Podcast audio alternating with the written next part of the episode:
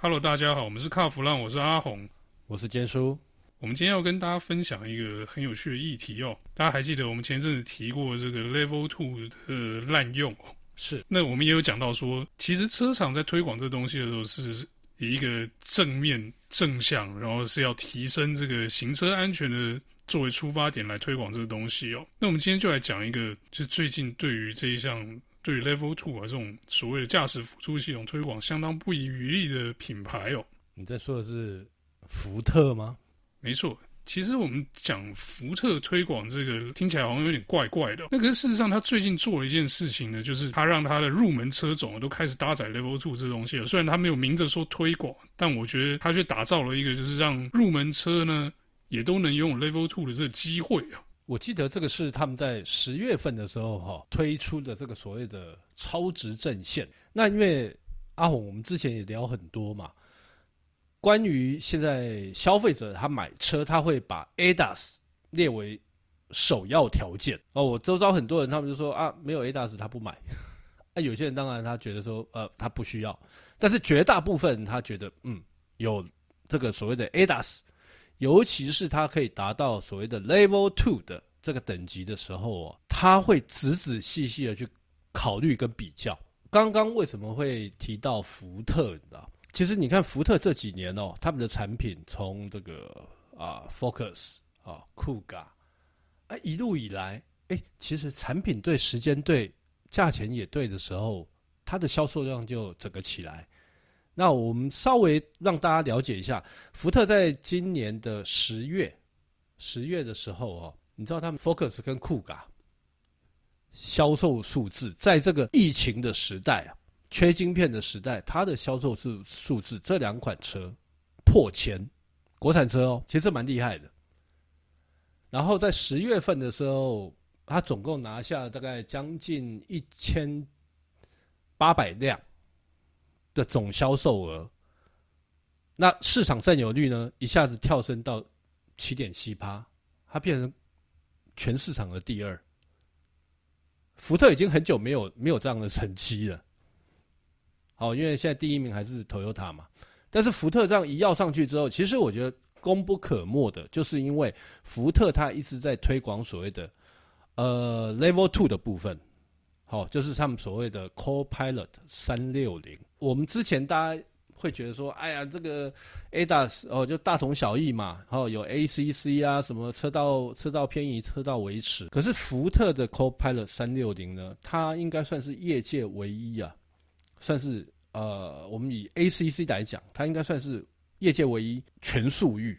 你说业界唯一应该是国产车，国产车唯一啦，国产车唯一啦。其实很多进口车也没有全速域。那应该啊，对，我刚才不好意思，这个讲错了，应该是国产车唯一，但是很多进口车也没有到全速域。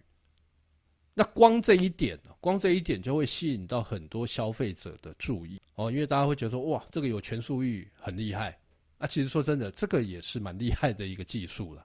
那当然说设定上面啊，各方面，因为福特它是一家国际品牌，单指这个 ACC 全速域的部分哦，它一定会有很多安全。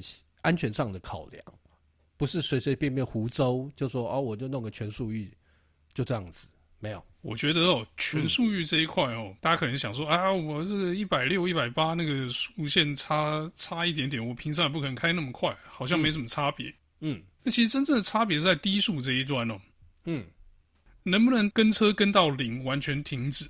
嗯，又或者是说是什么？你要三十以上才做动，或者六十以上才做动的时候，使用上就有差喽。平常没有塞车的时候开，可能没什么感觉。你一上高速公路，反正都是六十以上。那可是你塞车走走停停的时候，没有全速域的时候，它基本上就是等于是你在走走停停的时候，你就要自己开了，就不是 ACC 可以帮你的。那这是最大使用上最大的差别啊。我举个最简单的例子啊，雪隧，雪隧这个这个每逢假日塞到爆嘛。哦，那我们有时候看到它是时速低于大概三十二十，有时候还会停。那你如果今天有这个一般的 ACC 的话，好，它没有全速域，它可能是三十公里以上才开始做动的时候，那我问你，当它停完全停止还要再开始的时候，是不是还要再启动一次？因为系统就会关掉，自动关闭。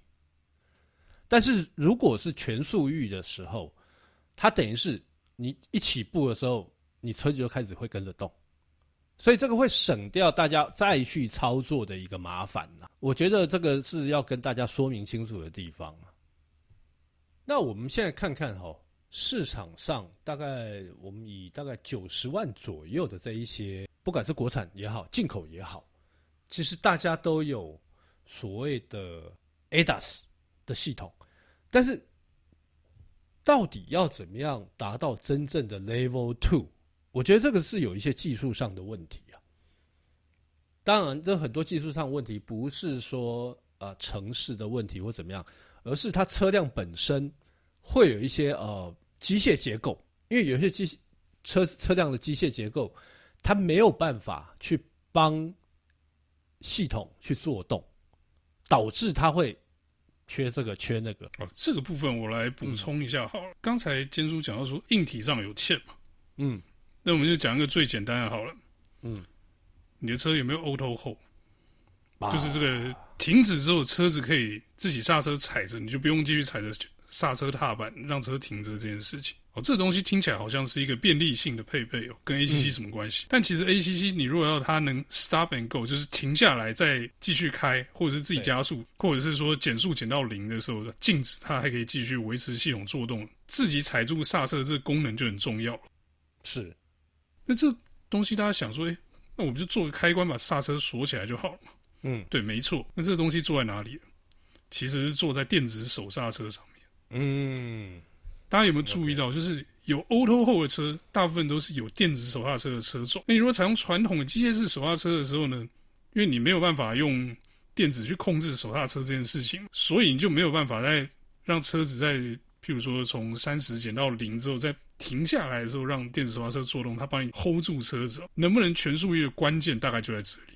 所以关键还是在于这个要有电子手刹车呃的部分嘛，Auto Hold 的部分嘛。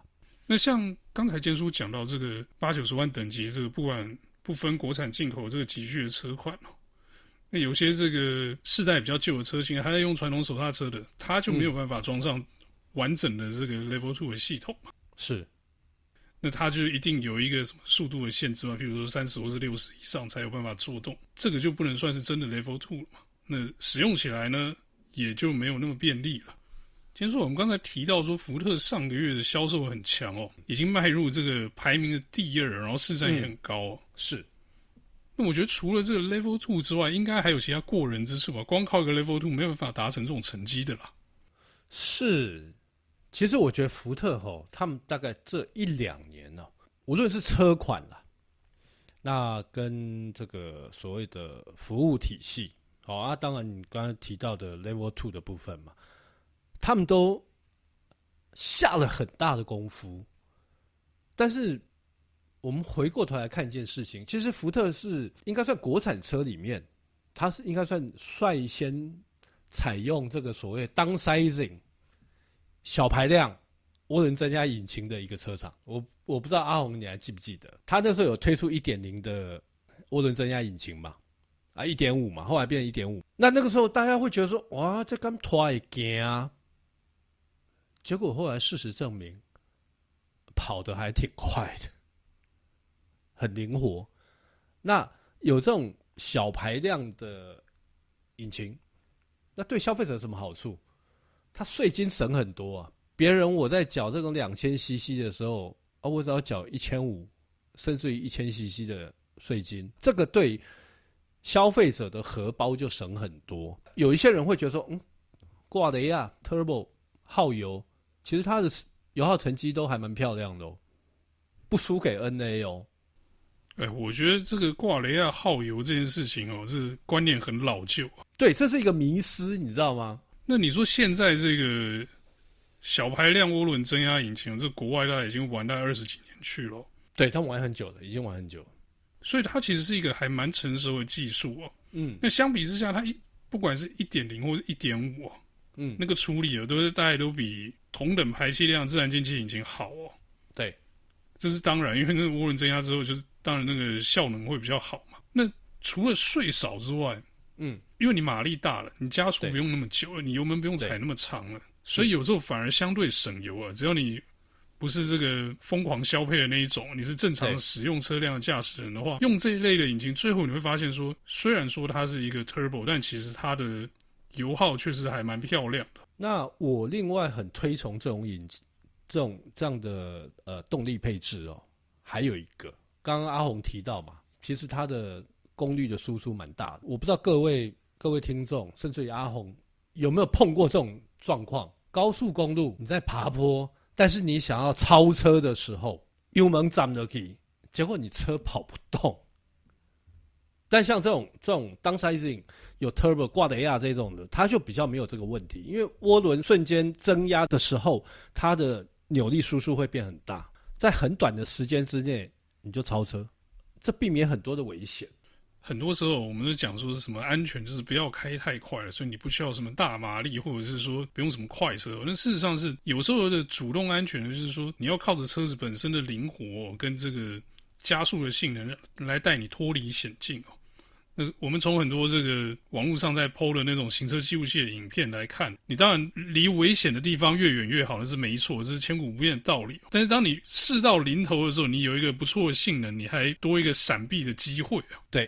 那所以你看，像福特，它现在车子几乎都是当赛型的车，都是挂雷亚的车。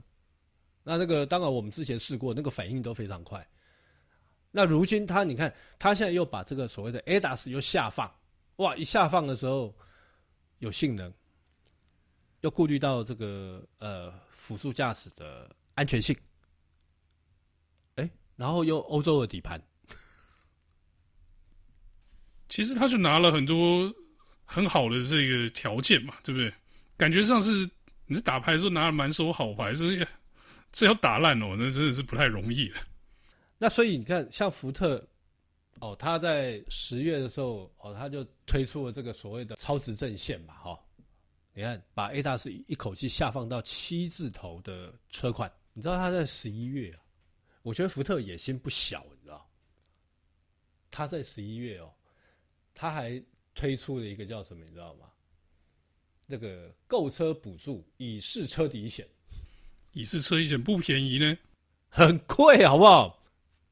这个有时候每一年缴那个保费，你会觉得哇，贵三三，对不对？他们现在就推了一个首年呐、啊，首年乙式车底险最高三万五。其实这个对消费者来讲，这个真的是补很大。在疫情的时代，福特一直拼命往前冲，菜一直端出来，所以也难怪他这个整个销售成绩哦会一直往上跑。而且我之前问过福特哦，大家现在在缺晶片，对不对？福特说他到年底前应该都没问题。我已经问过很多车厂了，他们现在就有问题。现在是十一月嘛，十月、九月他们就已经开始有问题。可是福特他们就说到年底前应该都没问题，那搞不好到明年都应该不会差太远。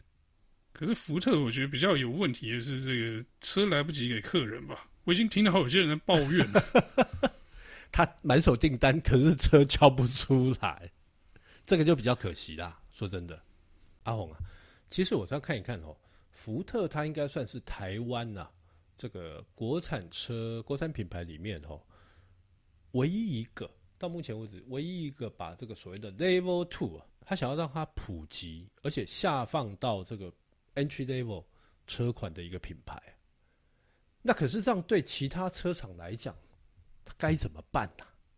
其实哦，我觉得以现在消费者买车的这种想法哦，嗯，应该说台湾的买家都对安全这一块是真的还蛮重视的。是，那其他车厂看到福特这样做，嗯。肯定是得跟的嘛，对，对我若不跟的话，我就人家就说，哎、欸，福特 Level Two 案例有没有？嗯，嗯，没有，那我去看福特。对，这样子一开始注重安全买家，你就先被剔除，这绝对又是玩不下去的。对，可是呢，在这种驾驶辅助系统上面，确实有它的门槛在的、哦。你看，像我们刚才讲那个能不能全速域，就跟电子手刹车有关系，它有这个硬体上的需求嘛。硬体上有一定的要求，它才做得到这个东西。那可是不止这个 ACC 啊，嗯，你那个，譬如说盲点啊，譬如说这个自动刹车啊，这些你都要有一个基本的这个电子系统的架构能联动全车，这个包括雷达啦、嗯，油门啊、刹车啊、嗯、方向盘啊这些东西，这些系统它要能整合在一起哦。所以这并不像说，哎、欸，加个空力套件，加两颗雾灯这么简单的事情。你说刚讲那个空力套件跟雾灯，那个都是加钱就做得出来了嘛，对不对？对对。那可是这 Level Two 这种东西呢，你加钱不见得做得到啊。所以它这个要做，要从整体规划上面才有办法办到嘛。对，因为它等于是受限在车辆的电子系统的核心的强度嘛。嗯，就你如果核心的强度够强，能支援这些装备的时候，你当然雷达装上去，这个呃摄影机装上去或许就可以。是，但如果你基本的这个架构没有的时候，你想跟也跟不了啊。说真的，那这就看产品世代了。所以你的意思就是说，可能要到啊、呃、小改款，搞不好都没什么机会，对不对？小改款。可能都有一定的难度哦。如果那个车的基本架构太原始的话，那可能得等到大改款才有办法把这些东西补上去嘛。那你看，我们之前也去看了一些，就是第三方的厂商在做这些东西，对，那个架构跟那个原理是对的。可是基本上它就变成是说，你的眼睛跟脑袋靠的是外装的东西，那整合度就不高嘛。车厂不可能做这样的设计，因为顾及到安全嘛。然后还有，它一定要整合到车里，它不可能另外说，哎、欸。ADAS 的雷达跟这个 ADAS 的电脑另外放一坨放在外面，然后跟你说这可以后装，这是这个 受福建这样子不可能嘛？他不可能做这样的事情嘛？对，所以我觉得 ADAS 这个有难度在了。OK，那所以照你这样讲话，福特它算是走得很很前面，它应该是很早之前就在规划这些东西喽。否则的话，它不可能说现在哦好，它 ADAS 可以这样一直下放下去嘛？然后，而且都是 Level Two 的东西。对，我觉得其实这中间卡到一个东西哦。另外一个集团，嗯、另外一个大汽车集团，不是很爱讲他们这个模组化平台嘛？是。那其实福特做的东西是一样的事情啊。OK，OK，、okay, okay. 福特也是做了一个，也是做了一个模组化的平台系统。那这个系统呢，也让，譬如说 Focus、酷卡这样的车子呢。它能享受这些模组化带来的便利啊，因为你有了模组化之后，这个所有东西装起来都便宜嘛，对，因为大家都通用，对，那所以他有办法在这些小型这个比较便宜的入门的车款上面都有办法把 ADAS 跟这个所谓 Level Two 的系统装上去，嗯哼哼哼哼，那只是我觉得啊，福特可能不想说啊，那个什么不想拿模组化这三个字出来宣传，因为一讲就觉得，哎，那、啊、你是不是跟另外那个牌子学的？嗯哼，对他们做的是一样的事情，但是福特不想这样讲。OK OK，所以现在 ADAS 哦有配到 Level Two，这个都是车厂他们在安全科技上面的结晶，那也是他们为了给这个用车者哦更安全的一项科技，这是他们的好意哦。大家可千万不要枉费车厂的一番心意。我们之前在节目上也有呼吁嘛，也有在聊到这个事情，就是大家现在 ADAS 滥用，大家千万不要不要去滥用这些东西。哦，那我觉得福特这个 Co-Pilot 名字取得好，副驾驶，对不对？Co-Pilot 三六零，没错，副驾驶，然后三百六十度的在在在帮你。过车过楼，千千万万不要像这个 Tesla 哈，打了一个叫 Autopilot，哇，完全误导。我是觉得啦，这个这种先进的这种汽车技术哦，一开始拿出来的时候，大家都会有一些盲点，会有一些误区哦。对，你看像以前 ABS 刚出来的时候，嗯，你记不记得很多人都说，哎，ABS 踩下去可以这个缩短刹车距离啊？对，这其实是不对的，不是让你缩短刹车距离用的嘛。它是让你刹车的时候还可以转向，可以闪避，那这都需要一些时间让这个用车的人去学会这个东西，而是这个是得花上一些时间去教育这个用车的大众的。嗯，那我是觉得啦，我们跟大家说这个不要滥用驾驶辅助系统这件事情，虽然我们好像常在讲哦，嗯，可是我觉得这很重要，就是说当你关系到安全的时候，你真的是不要滥用。我甚至想录一段这个像卖基金的广告的那种警语哦。在申购基金前要详阅公开说明书，什么时候？那讲很快，那个有没有？对，我有时候就觉得说，我们是不是应该录一段这个东西，嗯、然后放在这个片头或者每次节目播出，就快速的放一下这个这样子。阿红啊，不要那么八股，讲这些无为不为的，到时候人家叫你刘老师、刘校长的时候，你就知道你有多老。好，那我们这一集的节目呢，就讲到这边，谢谢大家的收听。好，谢谢哦。